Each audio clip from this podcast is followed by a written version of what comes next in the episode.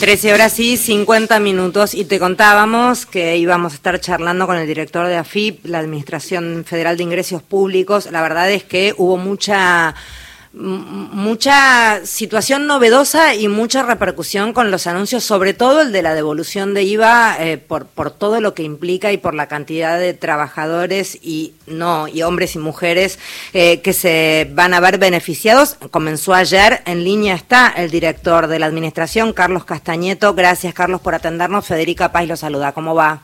Hola, Federica, ¿cómo estás? Bien, muchas gracias. ¿eh? A ver, primeras 24 horas de la devolución del IVA, ¿qué rebote hubo? Si es que ya tienen registro, supongo que sí, de cómo vino la mano.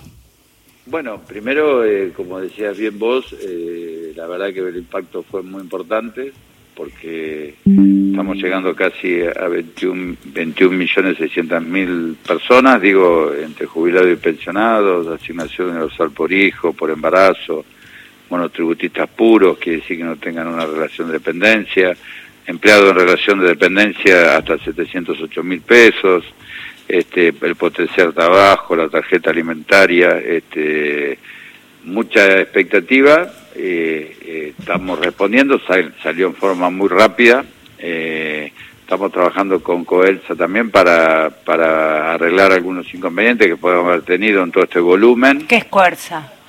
Es donde tienen todos los CBU. Ah, ok, porque hubo trabajadores que se metían, claro, y los, los bochaban teniendo todos los requisitos como para poder donar ese puede beneficio. ocurrir que ellos ah. han cambiado el CBU y nosotros no lo tenemos informado. Ajá, Porque Coelsa lo trabaja todo con todas las entidades financieras, entonces ahora estamos articulando constantemente con nuestra área de recaudación, con nuestra área de sistemas, con Coelsa, actualizando datos, por eso puede ocurrir que en algunos casos este, hayan, sido rechazados, lo estamos corrigiendo, eh, y para eso tenemos, bueno, la página de la FIP y por otro lado un 0810 999 2347, por cualquier consulta es un call center, y cualquier problemita o duda llaman este que nosotros estamos para, para ayudar. Lo repito, a ver si lo anoté bien, Carlos, 0810 999 2347. Exactamente. Eh, y lo que queremos es eh, corregir cualquier error que pueda ocurrir, ¿no? Porque vos fíjate que estamos hablando este, de un número muy alto, este, donde alguna información no, están, no fueron suministradas este, aún por las provincias eh, porque estamos hablando de jubilados y pensionados también a nivel nacional, y vos sabés que hay, hay régimen de provincia que tienen su propia jubilación y pensión, entonces puede haber algún error, entonces estamos constantemente trabajando día y noche para subsanar cualquier tipo de inconveniente que creo que algunos lo estamos detectando y si no lo detectamos necesitamos que, nos llamen y nos digan qué, qué, qué problema está ocurriendo. Carlos, ¿cómo va? Mario Giorgi soy, buenas tardes. Hola Mario, ¿cómo te va? ¿Cómo te va? Eh, ¿Qué pasa con las aplicaciones este, adheridas o no las tarjetas de débito para la eh, reducción del IVA?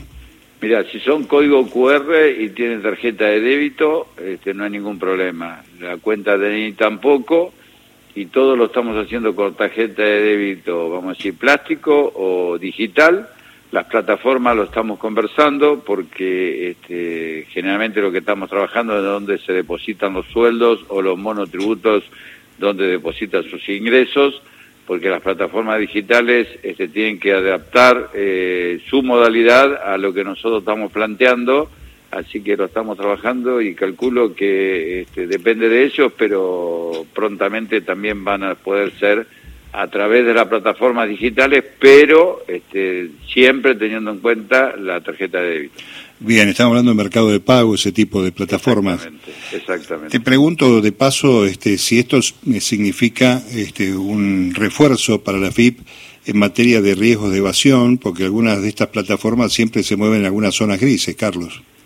Bueno, nosotros con, las plataformas le hemos puesto una percepción este, a distintos impuestos para que empiecen a tributar y estamos haciendo un trabajo muy fuerte porque sí, este, es un tema mundial, las plataformas digitales, donde este, estamos poniendo mucho énfasis en la investigación y la fiscalización. Por eso a nosotros nos viene bien que ingresen las plataformas por un lado y por otro lado también nos viene bien este, y esto quiero recalcarles, que todo el mundo pide el ticket, porque todos los eh, negocios de barrio, etcétera, etcétera, tienen postnet, entonces que le entreguen el ticket, porque si tienen que hacer un reclamo ante el banco, tienen que ir con el ticket. Bien. Carlos Castañetos, quien está hablando, el director de la FIP. A ver, eh, justamente Postnet mediante, ¿había algún tipo de reclamo por parte de algunos comercios que no tenían ese dispositivo y hasta se había evaluado, le escuché a Silvina Bataki hoy temprano hablar de hasta la posibilidad de eh, ser de alguna manera vehículo para créditos para aquellos pequeñísimos comercios que hoy no disponen de, la posibilidad de adquirir uno de estos equipos. Eh, ¿Lo están registrando esta problemática, Carlos? Hay que ver también, este, digo, voy a hablar con Silvina, este, eh, porque a veces hay reclamos eh, y a lo mejor no están inscritos en claro, ¿eh? Claro, claro, claro, que son esos lugares improvisados a lo mejor de esos barrios en donde funcionan como un mercadito irregular de alguna manera, con todo el respeto del mundo. Lo no, no, por supuesto, por eso digo, no tienen postner porque no están inscritos dentro del organismo.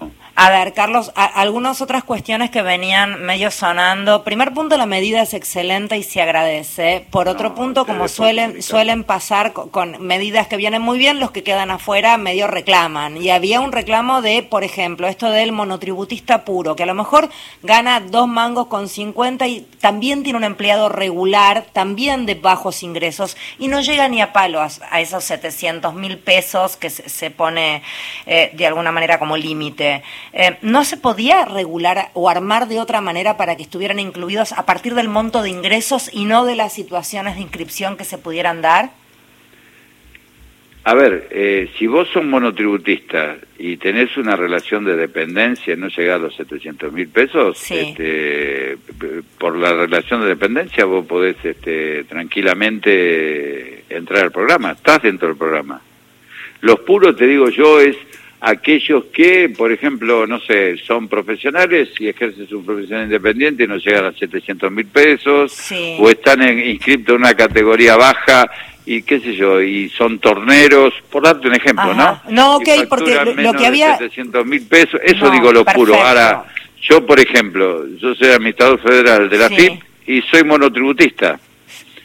Entonces digo, no no no puedo entrar este por el mono, eh, por monotributista porque no soy puro no sé si me entendés. Sí pero sí puede entrar por la relación de dependencia. Claro si gano menos de 700 mil pesos Ok, sí. ok es buen dato ese porque había trascendido en medio una, una mezcla de información eh, o capaz que lo habíamos entendido mal nosotros. no no no. Lo que pasa Federica que es cierto eh, estamos utilizando metodologías que digo que es el monotributo puro. Mm. Claro, bueno. La gente no entiende que es el monotributista puro. Es el, el, eh, cuando vos usás solamente como medio de vida el monotributo. Bien, bien, para ser más sencillo. Quedó clarísimo, Carlos. Eh, otra, autónomos, Carlos. ¿Por qué han quedado fuera? Yo debo, acá se sufre, ¿eh? acá se debo hacer reclamo público. No, no, está bien. Eh, te voy a poner el 0810, ¿querés?